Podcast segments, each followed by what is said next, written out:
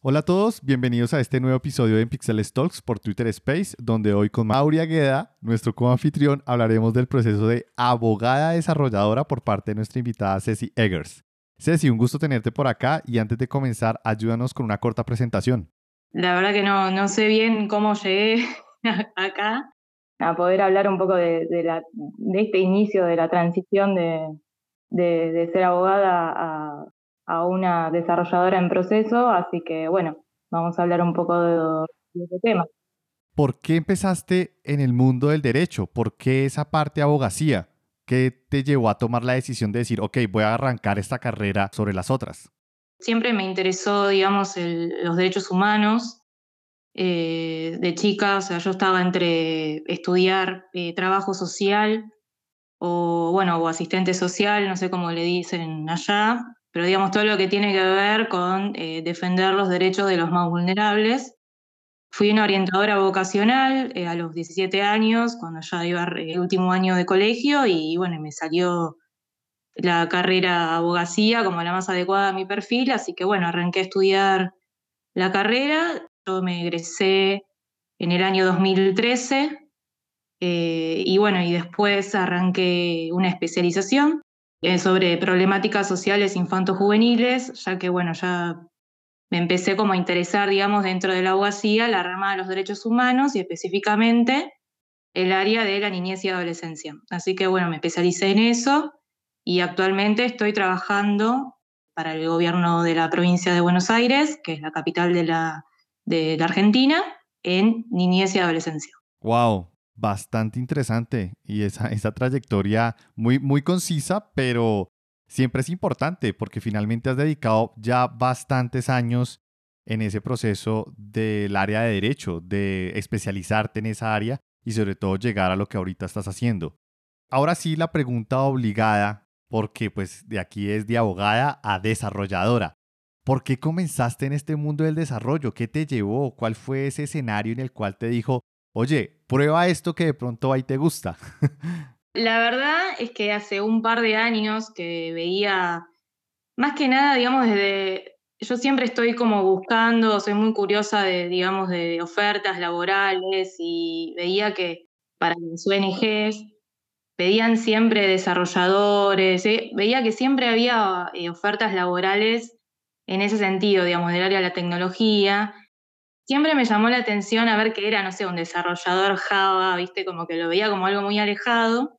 Y bueno, hace dos años me dio curiosidad y dije, bueno, me, anoto en una tecnicatura, en una universidad. Y después como que me, fui para atrás y dije, no, ¿qué estoy haciendo? No tiene nada que ver con mi profesión. Eh, es una locura. Y el año pasado, eh, más que nada con, con la cuarentena en Argentina, bueno, la mayoría tuvo, estuvo en su casa, yo estuve mucho tiempo en mi casa, si bien yo trabajaba eh, presencial, la mayor parte del tiempo estaba en mi casa, así que me dio curiosidad y empecé a ver videos en YouTube, empecé a seguir eh, gente que, que, hacía, estaba relacionada al mundo de la tecnología y bueno, y ahí arranqué primero viendo, siendo autodidacta, viendo videos en YouTube y después me anoté lo que sería la carrera de desarrollo frontend, que la arranqué en octubre del año pasado en Coder House, que es como un lugar donde se enseña, digamos, todo lo que tiene que ver con carreras relacionadas a la tecnología. Y bueno, y ahí arranqué este camino, arranqué con el curso web, después hice el curso de JavaScript y ahora estoy con React pero ya has avanzado en temas de desarrollo, de verdad. Sí, en octubre arranqué, digamos, la carrera. Antes igual eh, había sido media autodidacta viendo videos en YouTube. Y bueno, y la verdad que me empezó a gustar. Me, sentí como, lo vi siempre como un desafío para mí porque es algo realmente muy distinto a, a lo que yo venía haciendo. Es como que yo siempre digo que hay como partes de mi, de mi cerebro que, empecé a utilizar que no usaba hace años, desde el colegio, te diría. Wow, es bastante interesante, ¿sabes por qué? Porque mm, comenzando la charla preguntaste no sé cómo llegué aquí y es porque yo empecé a ver diferentes perfiles de las personas que me seguían o de las personas que yo seguía y entre todo ese número de, mm, perfiles, vi el tuyo y me gustó porque finalmente estoy viendo una fuerte tendencia a que las personas como que su side project o su side knowledge está tomando o está arrancando sobre el área de tecnología. La comunidad de tecnología que es en Twitter es bastante grande, se apoya muchos unos a otros. Yo he tenido el apoyo de muchas personas cuando tengo dudas o cuando hago preguntas o cuando pido algo, sí, como que todo el mundo está dispuesto a ayudar. Entonces, de pronto no ocurre en tu carrera, pero posiblemente lo vas a ver más seguido en, en nuestro mundo de tecnología, porque cualquier cosa que tú tengas dudas nos puedes escribir a nosotros, puedes escribir un tweet y realmente la gente va a empezar a ayudarte, a recomendarte, a asesorarte, porque e, esta es nuestra comunidad. Entonces, de pronto, para ti es raro, pero para nosotros es normal. Claro, para mí es, es un mundo, es, todo un, es un universo totalmente distinto a donde yo vengo y esto que hablas de la comunidad es tal cual, porque yo lo que veo, bueno, me, me uní a, a unos grupos en Discord eh, de hecho, bueno, donde yo estoy estudiando también hay, hay, hay, grupos de, y como que siempre eso, yo lo que veo, que uno está dispuesto a ayudar al otro eh, a cualquier hora, o sea, a la hora que sea, todo, todo el tiempo y veo mucha disponibilidad, mucho compañerismo, cosa que yo tal vez eh, del, área donde yo vengo particularmente, no lo veo. desde digamos, desde lo que fue estudiar la carrera, que fue es un, rendís muchas materias eh, de manera libre, digamos, sin, sin haber eh, cursado, o, o, uno más puede estudiar las materias solo, hasta del mundo laboral, que tal vez hay más competencia. También tiene que ver con esto de que, por lo menos en Argentina, hay muchísimos abogados y eso genera que la oferta laboral sea, sea menor y que haya mucha competencia a la hora de conseguir un, trabajo. Eh, y bueno, en lo que es el, mundo de la tecnología no sucede, de hecho, hay, mucho, hay mucha oferta, hay mucha demanda laboral y bueno, y eso se ve también con la cantidad de recursos gratuitos que hay para, para aprender, para estudiar. La verdad que estoy maravillada con este mundo. Y cada vez que arranco, digamos, a, no sé, fijarme, bueno, ¿qué hay sobre este tema? Es interminable, o sea, no, no, no puedo, tengo estoy anotada en un montón de cursos y la verdad que es encontrar el tiempo para hacerlos, pero la verdad que eh, hay un montón, digamos, está al alcance de tu mano. Es, es bonito esa, esa etapa donde ves y ves y te encuentras curso tras curso y quieres tomar todo, ¿no? Y lo único que, necesitas o que quieres es tiempo y energías para arrasar con todos los, los cursos o materiales que te llegas a encontrar en, en Internet. Y quisiera retomar un poco el punto que mencionaste, eh, en, lo que estabas eh, comentando, del, cuando mencionaste una plataforma que, si no estoy mal, es Quarter House. Me metí a ver qué es lo que ofrecen y vi que básicamente está orientado a, desarrollo web. Y de aquí va mi, mi siguiente pregunta. ¿Tienes eh, algún objetivo muy, muy, muy particular para poder vincular estas dos ramas? Bueno, en un principio me interesaba todo lo que tiene que ver, yo me, especialicé, me especialicé, ya como dije, en el área de niñez y adolescencia, en todo lo que tiene que ver con la convivencia digital, en, las aulas, todo lo que es bullying, ciberbullying. Pensé en hacer alguna página relacionado a eso, digamos, brindando información, alguna plataforma. Igualmente, una de las cosas que a mí, que a mí me detenía, digamos, a, estudiar eh, desarrollo web, era justamente eso, digamos, la poca relación que había entre, entre una carrera o, de una especialización de tantos años con algo que no tenía mucho, mucho que ver, ¿no? Entonces digo, bueno, estoy perdiendo el tiempo, estoy tirando años de mi vida, que estudié una cosa para estudiar totalmente algo distinto, y la verdad es que, es que no, o sea, digamos, uno en la vida puede tiene la posibilidad también de cambiar y de no casarse, digamos, con una con un trabajo o con una especialidad y poder reinventarse y yo ahora lo veo más como una forma de reinventarme laboralmente y bueno, en el futuro si se puede, si yo lo puedo unir, de hecho, bueno, también hay un montón de en lo que es abogacía de legal tech, todo lo que tiene que ver con seguridad informática está, está muy relacionado. El día de mañana, digamos, si yo me puedo, ahora estoy en frontend, pero también podría a través de alguna herramienta de backend perfeccionar ese registro que tenemos, que, que bueno, que siempre se puede ir perfeccionando porque se manejan datos todos los días.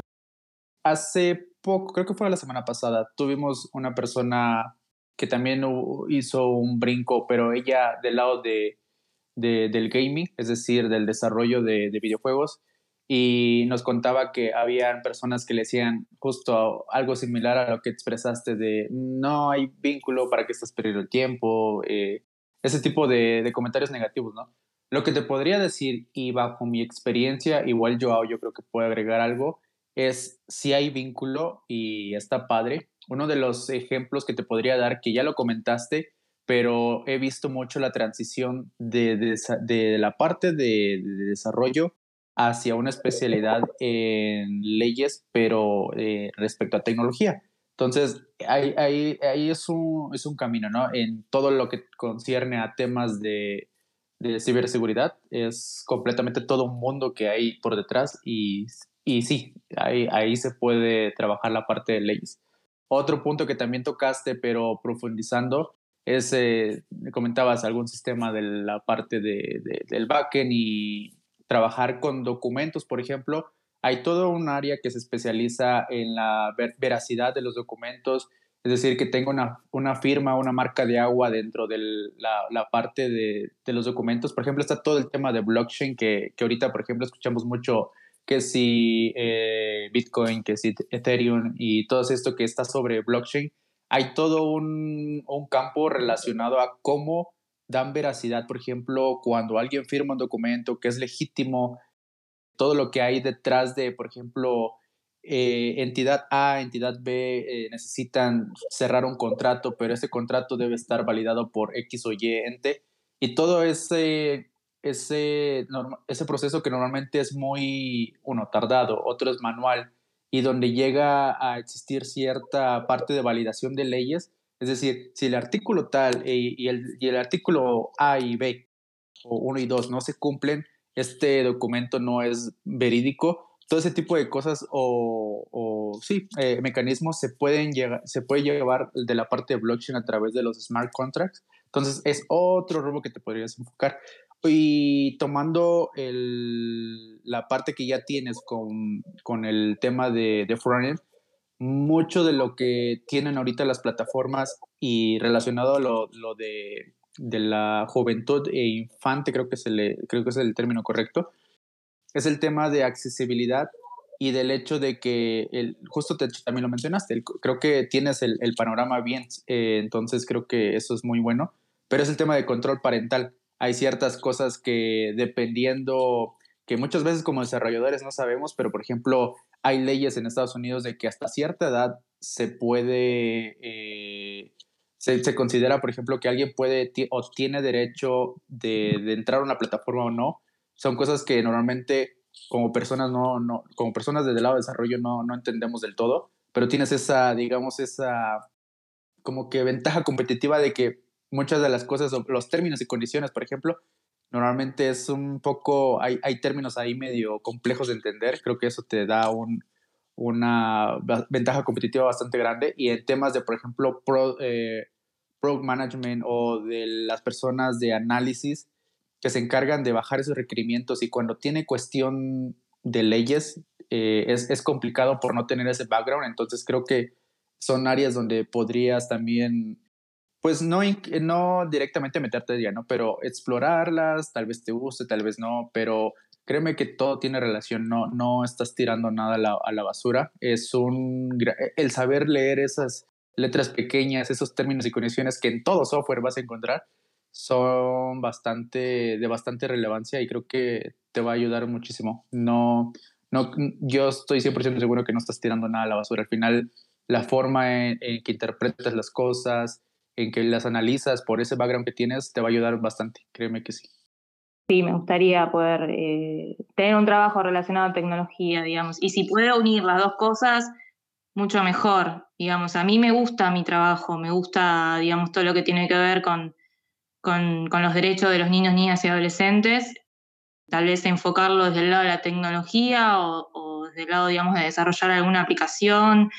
Yo donde estoy estudiando, en algún momento se habló de, hacer, digamos, alguna página o alguna aplicación que tenga que ver con, la búsqueda de, niños, niñas y adolescentes que se encuentran perdidos, digamos, sin paradero. Y, bueno, y ahí eh, me di cuenta, digamos, de que tener algún conocimiento de derecho es necesario en esos casos, porque estábamos hablando, por ejemplo, de difundir imágenes, y bueno, eso es material sensible y bueno, tiene algún tipo de reglamentación también. Entonces, bueno, ahí de alguna forma eh, me vi uniéndome, uniendo esas dos cosas, ¿no? Normalmente cuando uno entra a una nueva área, a explorar nuevo contenido, un campo de aprendizaje que es prácticamente ajeno y que hasta ahora estás empezando a ahondar en todas las tecnologías, las capacidades, como tú misma lo dijiste, esas partes de tu cerebro que prácticamente no estabas usando y que gracias a esta aprender estas nuevas tecnologías, pues debes empezar a pensar de formas diferentes. ¿Qué dificultades te has encontrado con aprender a desarrollar, a utilizar nuevas capacidades tecnológicas en tu equipo de cómputo que normalmente pues no usabas y que ahora estás aprendiendo a usar? Bueno, todo lo que tiene que ver con algoritmos, con la lógica, con el pensamiento abstracto, porque la verdad que tiene mucho de pensamiento abstracto la, programación. Eh, la verdad que fue difícil desde el principio, digamos, ¿no? Yo arranqué eh, desde las bases, digamos, desde lo más básico que es aprender HTML, CSS, y bueno, después se va complejizando todo, JavaScript me empezó a costar. Ahora, bueno, estoy haciendo el curso de React.js y también me, cuesta, digamos, yo siento como que me cuesta, pero bueno, a la vez es lindo saber cómo te vas superando. En todo lo que es el, camino, te das cuenta que capaz que en poco tiempo, porque yo desde octubre que arranqué, todo lo que avancé, y eso, bueno, uno tal vez o por lo menos yo en mi trabajo estaba, no, no, no decir que estaba estancada, pero digamos como que yo ya sentí que llegué a un tope de conocimiento y, bueno, me era fácil aplicarlo. Y esto es totalmente distinto. Eh, si bien yo en, la facultad estudié lógica y tiene mucho de lógica la programación, eh, bueno, me, me, cuesta más que nada todo lo que es armar un algoritmo, una, me baso mucho, digamos, googleo mucho, la verdad. Y también veo esto de que siempre hay una respuesta. O sea, puede que vos estés trabada en algo, si vos lo buscás, vas a encontrar una solución. Entonces eso me encanta. Hay muchísimas personas trabajando y aprendiendo la misma tecnología. Recursos en Internet son finitos, pero son, se sienten como infinitos porque hay demasiada documentación y un error que posiblemente tú estés teniendo en este momento, la descripción del error y aprendes a, a cómo identificar, cómo recrear el error y poderlo compartir en Internet para que alguien te ayude, a veces o encuentras el error rápidamente que otra persona ya lo tuvo y puede solucionarlo, o puede que alguien te responda muy rápido a tu duda. Entonces, por ejemplo, herramientas como Stack Overflow, las mismas comunidades de Discord o, Twitter, por ejemplo. ¿Cuál has usado, por ejemplo? No, Stack Overflow es genial para mí. Googleo algo, me dice la solución ahí, ¿no? Es increíble. Después, bueno, también tenés muchos grupos en Discord, eh, en, bueno, Slack, que es el grupo donde yo tengo del, del, curso que estoy haciendo. Eh, la verdad que sí, sentarse a estudiar, a ver los videos y es una cuestión más de voluntad, pero si uno, también lo que, lo que uno tiene como prejuicio cuando uno piensa en la programación, eh, uno lo ve como algo inalcanzable o algo que tiene que ver con la ingeniería. Eh, y dice, bueno, esto no es para mí, digamos, uno lo relaciona mucho con la matemática. Y bueno, yo estudié abogacía, uno los, también de los motivos por los que estudié abogacía era porque no estudiaba matemática a medida que vas avanzando te vas enganchando y le vas encontrando la vuelta y decís, bueno, cualquiera puede programar, o sea, si uno se lo, se, lo plantea y le da el tiempo, porque también tenés que tener el tiempo como para poder eh, sentarse frente a la computadora y, y bueno, y practicar, porque yo creo que es todo, tiene mucha práctica, digamos, o sea, si bien, bueno, sí tiene su, base teórica, en realidad uno lo termina, o por lo menos me pasa a mí, que el proceso de aprendizaje concluye, digamos, en, lo práctico, en, el ejercicio. Eso es muy distinto, digamos, al área donde yo vengo, que es lo social. Lo social tiene, es todo teórico, es pura teoría. Entonces, y bueno, y tal vez lo que yo, lo que yo desde donde yo trabajo tiene una teoría que yo no la puedo aplicar a la práctica, porque la práctica te enfrentas con otras cosas y no podés solucionar. Y con la programación sí podés solucionar problemas. Entonces, tal vez esa es la parte que a mí más me gusta. Interesante. Y solo por mencionarte otras áreas, de pronto, para que las tengas en cuenta, te recomendaría que pronto, si quieres verlo, es la parte de licencias. En el mundo del desarrollo de software hay muchas licencias, tanto open source como licencias privadas, y todas están redactadas de forma pública en Internet. Entonces, también es muy bueno porque puedes entrar a esa área y aplicar a empresas de tecnología donde puedes entrar a un área donde tú eres la que redacta o diseña o valida que estas licencias puedan ser usadas o no, dependiendo de las condiciones. Y como ya tienes un background técnico, no solo conceptual, sino realmente práctico, pues se te va a hacer mucho más, más fácil aplicarlo, por ejemplo. Y hay un área que me parece interesante, no sé si alguna vez has escuchado el término Natural Language Processing, NLP. No, la verdad que no. Básicamente es un algoritmo que lo que hace es analizar una serie de textos, muchísimos textos, y encuentra patrones. Estos patrones están dados con una serie de reglas que, de inteligencia artificial que pues van diseñando o crean la estructura del lenguaje el cual están analizando. Claramente, pues tener, estudiar algo así va a requerir de muchísimo tiempo y esfuerzo. La idea es que ya hay un algoritmo que lo puedes utilizar como un servicio. No necesitas, necesitas es aprender cómo usarlo, no necesitas entender todo conceptualmente y el detalle técnico de cómo fue construido. Es GPT-3. ¿Por qué te lo menciono? ¿Por qué te menciono esta tecnología? Porque esta tecnología tú puedes crear modelos, darle una base, por ejemplo, unas sentencias o unos documentos redactados que tú hayas redactado, que hayas redactado en un buffet, por ejemplo, de abogados, que tú pertenezcas o en el área en el que tú te encuentras, esos documentos de la descripción legal de todo el proceso de lo que haces, puedes alimentar el sistema y este sistema lo que puedes decirle es quiero que me redacte un nuevo documento con esta estructura y darle simplemente una pequeña descripción y el sistema te lo va a redactar.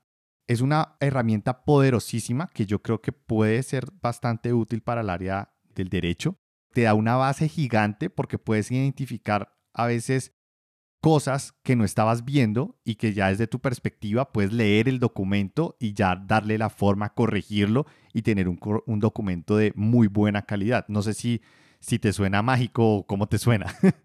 No, me suena que es eh, inteligencia artificial, digamos, todo lo que es eh, datos, backend sería. Exactamente. Pero la ventaja de esta tecnología es que no necesitas comprenderla completamente a nivel técnico, simplemente comprenderla a nivel de uso, que es lo interesante.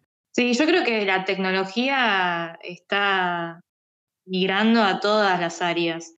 Yo me acuerdo de haber leído una nota que decía que, que se estaba trabajando en con respecto a consultas legales, te bajas la aplicación, haces la consulta y bueno, la aplicación te responde para dónde deberías ir, digamos, ¿no? Y eso como que el día de mañana puede llegar a, a reemplazar eh, a los abogados. Yo creo que está, la, tecnología está ahora en estos tiempos, avanzando un montón. Yo creo que también por eso muchas, muchas personas se están empezando a interesar, porque la verdad que yo en, esta comunidad que, me uní, eh, donde me presenté y dije, bueno, que yo vengo de la abogacía, eh, muchas personas también vienen de otras áreas, de las ciencias sociales, y bueno, somos bastante lo que estamos así eh, reinventándonos. Genial. Yo creo que ahí hay un punto importante y es que ustedes que tienen una base diferente a la tecnológica, tienen una ventaja competitiva sobre los que hemos estudiado toda la vida en esta misma área, porque tienen una perspectiva del mundo diferente y pueden empezar a ver usos de la tecnología en campos que nosotros no lo estamos viendo o nosotros ignoramos. Entonces ahí pueden nacer buenos emprendimientos, ahí pueden nacer nuevos cargos en las empresas. Por ejemplo, un cargo que estoy viendo en las startups, más que todo, es ese cargo de un abogado que conozca de licencias y que sepa cómo se usan, cómo se aplican, qué ventajas o desventajas puede tener utilizar un cierto software dependiendo del proyecto o de emprendimiento que yo tenga. Entonces, como que está empezando a aparecer esta nueva oferta, pero definitivamente una persona como yo posiblemente nos contraten o podamos aplicar, pero la realidad es que no vamos a hacer un muy buen trabajo. Creo que ahí, por ejemplo, tú, Ceci, puedes romperla, de verdad. Sí, me, me, interesa. Además, bueno, todo lo de seguridad informática también. Decidí arrancar por frontend porque sentía como que eran las bases, digamos, la forma de entender más. Después, bueno, hay todo un mundo por explorar, pero me pareció mejor arrancar por, este, por esta área, digamos, por cómo, cómo se realiza una página web. Eh, los códigos, el algoritmo, el lenguaje de programación. Me gustaría escuchar de ti, Ceci, qué es lo que has notado que te ha aportado en, tu, en, esta, en esta transición, en este camino, en, el, en la parte de aprendizaje o el, aprender sobre tecnología? ¿Qué crees que te ha ayudado el, el estudio que has tenido sobre, sobre derecho? Porque te doy un pequeño punto. Lo que tiene, o, una de las debilidades, o es un patrón común del lado de tecnología, es la forma de expresarse, de tener esa interacción con personas es un poco compleja o más que compleja, es complicada para algunas personas poderse expresar de manera correcta, de poder entender las cosas que la otra persona dice. Pero me gustaría escuchar a ti, ¿qué sientes que, te ha ayudado en, general en este momento en tu, en tu aprendizaje? Y como ya venía diciendo que tal vez yo veo que tiene mucho de lógica eh, la programación. Yo tuve una materia eh, lógica pura, digamos, de, esto de, del true, false, si esto es verdadero, tal cosa no se da. Y después, la verdad que, yo lo, sigo viendo muy distinto. Tal vez es verdad esto de, tener una formación en ciencias sociales te da otras herramientas como para comunicarte. También entiendo que a la hora de, reproducir, digamos, eh, cuestiones que tienen que ver con la, con la programación, porque yo lo veo como un lenguaje eh, muy abstracto, digamos, es complicado, digamos, no es lo mismo reproducir un texto de un autor que realizar algún tipo de algoritmo, digamos, es muy distinto. Yo creo que, sí, que a la hora, digamos, de pensar las trabas que podría tener la realización de una aplicación o de una página, sí, tal vez sí, el, tener una formación relacionada al derecho eh, más que nada, bueno, yo eh, trabajo en, el Estado, me sirve tal vez pensar, digamos, las trabas burocráticas o, todo lo que tenga que ver con, con digamos, eh, cómo llegar a validar tal cuestión, tal trabajo, que tal vez otro no, no lo piensa. Yo creo que todo ese conocimiento que tú estás construyendo, todas esas habilidades, al final van a desembocar en un trabajo que probablemente en este momento no exista. O sea, posiblemente después de esta pandemia, en un año, van a empezar a aparecer nuevas carreras, nuevos roles, nuevas asignaciones, nuevos retos que van a terminar transformando la industria y van a empezar a aparecer esos nuevos roles a los cuales tú dices, oye, yo puedo aplicar allí, yo soy abogada y soy desarrolladora. Y ese componente, ese mix, hace que empiecen a aparecer nuevas capacidades tecnológicas y en esas nuevas capacidades tecnológicas tú puedes aplicar dado tu background y dado tu proceso de learning. Entonces, a mí me encanta todo esto, a mí me encantan las personas que están tomando ese reto de complementar sus carreras con áreas tecnológicas porque definitivamente para allá todo va a converger, como que la psicología va a tener un componente tecnológico, el derecho va a tener un componente tecnológico. Yo no creo que la inteligencia artificial o tecnologías vayan a remover los empleos, simplemente va a hacer que muten, va a hacer que evolucionen y para bien. Sí, yo pienso lo mismo. Pienso que va a ir, que va a ir mutando. Yo creo que aquí va a haber un, boom en el nacimiento de nuevas, de nuevas capacidades y nuevo conocimiento. Y si se crean procesos investigativos donde se pueden apoyar dentro de comunidades, va a empezar a crearse una bola de nieve y que van a empezar a ver diferentes capacidades naciendo en, los próximos años. Y estoy completamente de acuerdo porque hemos tenido ya charlas, tú eres la primera abogada, pero hemos tenido, por ejemplo, una farmacéutica bioquímica que está también aprendiendo a desarrollar. Eh, tenemos a una web developer que ya no quiere ser web developer, sino game developer. Y ese cambio, ese proceso, por ejemplo, también es retador porque son dos áreas, aunque es desarrollo, son dos áreas abstractas diferentes. Pensar hacer un videojuego es muy diferente a cómo se piensa hacer una página web. Hemos tenido diferentes roles que como que están mutando, están creando, están adaptándose a estas nuevas capacidades tecnológicas y me encanta, me encanta la verdad. Vamos a pasar a la, a la siguiente sección, Ceci. Esa sección es una sección muy sencilla donde yo simplemente te digo una palabra o te digo un versus, X versus Y, y eliges alguno de los dos. Y la idea es que lo hagamos rápido y después profundizamos. ¿Listo? ¿Te parece? Bueno. Entonces empezamos. Lenguaje de programación preferido. Y yo tengo muy pocos, pero JavaScript. Aprendizaje, vía libros o videos. Videos. Derecho o software. Qué difícil, porque, bueno, ahora software. Emprender o ser empleada. Ser empleada. Bueno, no sé si quieras ahondar un poco. Entendemos el hecho de que comenzaste con la parte web y de ley siempre uno comienza con, con JavaScript. Eh, algo que quisieras comentarnos, ¿qué tal te ha parecido? ¿Has explorado o has conocido algún otro lenguaje? Que te dé curiosidad por aprender? Eh, sí, la verdad que me da curiosidad Python. Eh, había arrancado también un poco a aprender Python, que es muy, es muy parecido, bien está más relacionado al backend, me parece muy parecido a JavaScript. Lo que tiene Python es que es un, lenguaje más eh, de código limpio, se llama, como más, más fácil de escribir. Pero sí, me interesa. De hecho, bueno, me anoté en un curso de Python hace poco aprender vía libros o vía videos? Tu respuesta fue videos. ¿Qué se debe? Porque, ¿sabes? Una de las cosas que, que pensábamos, la, la, parte o todas las personas que, que, que, se dedican a la parte de derecho, algo que los caracteriza, caracteriza o al menos da, da la impresión a personas ajenas al, al área, es que leen mucho. Entonces, aquí esperábamos que, que, dijeras libros, pero se nos hace curioso. Nos gustaría que nos platicaras sobre eso. Eh, yo creo que tiene que ver con esta, la, la, base que tiene, digamos, lo que son las ciencias sociales o de lo que es el derecho, que es teórico. Yo leo e interpreto una cuestión teórica.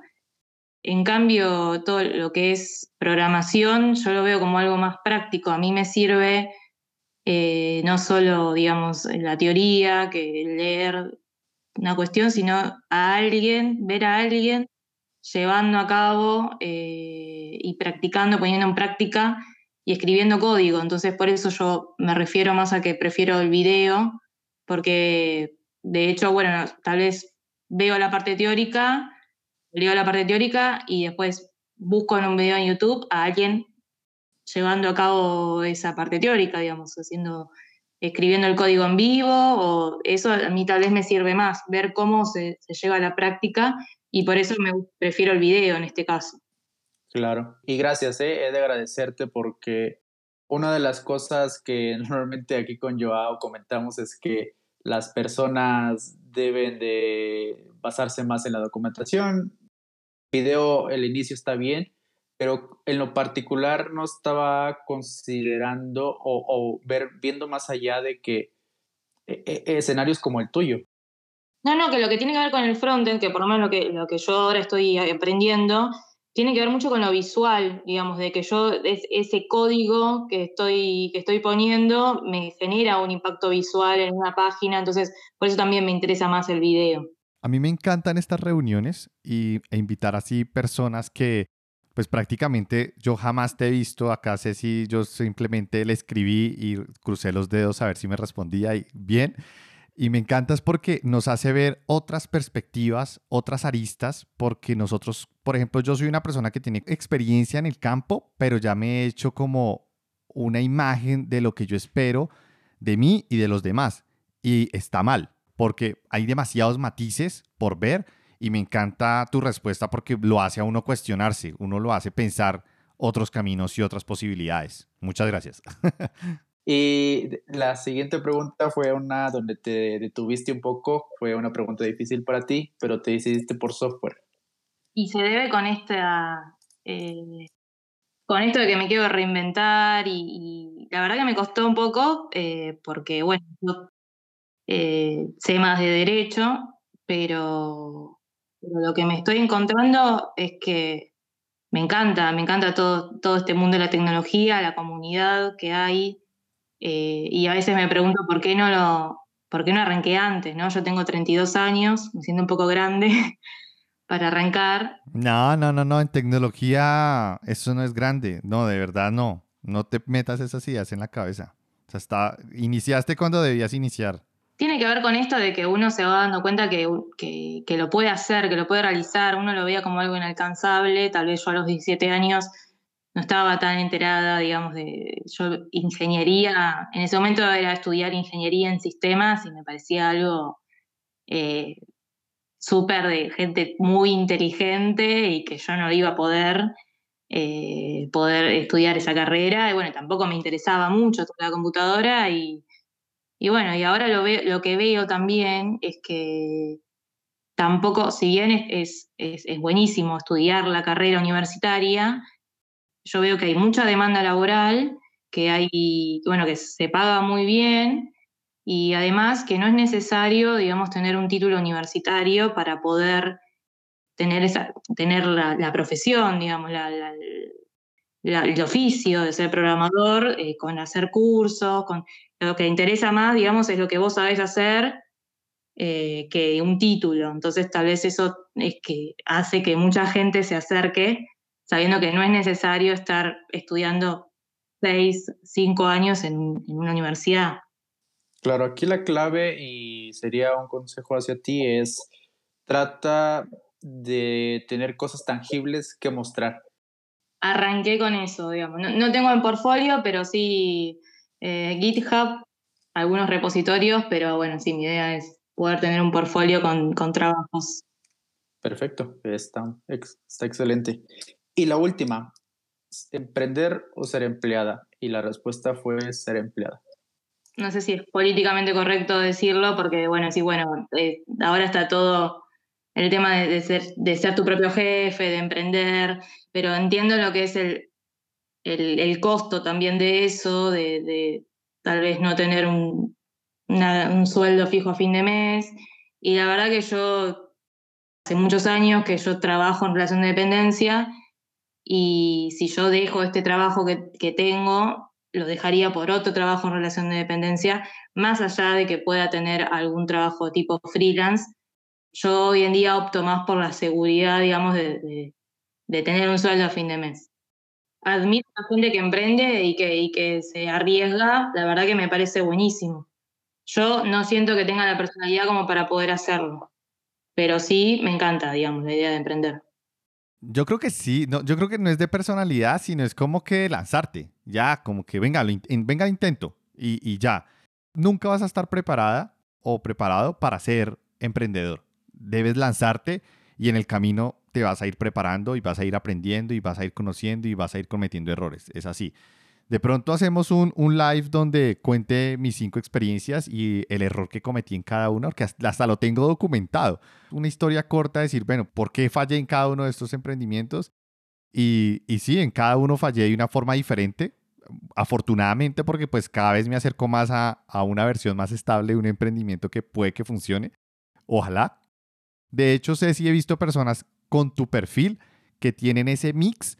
Llega un punto donde se lanzan porque tiene la posibilidad de tener primero una área y unos contactos en la cual pueden ir a vender su producto de una forma mucho más fácil de lo que podría llegar, por ejemplo, Mauro y yo, ir a construir un software e ir y venderlo, ¿sí? Porque pues tienes ese background. Yo creo que también lo puedes capitalizar. Posiblemente no ahora, porque estás aprendiendo, estás agarrando confianza, pero posiblemente en futuro y definitivamente mantén la puerta abierta que puede que se te dé. Sí, sí, totalmente. Ya pasó una hora increíblemente y nada, eso sería todo. Muchas gracias. No sé si quieran agregar algo, Ceci, Mauri, lo que quieran para terminar, para cerrar. No, agradecerles por este espacio que me dieron. La verdad que muy interesante estuvo la charla. Gracias.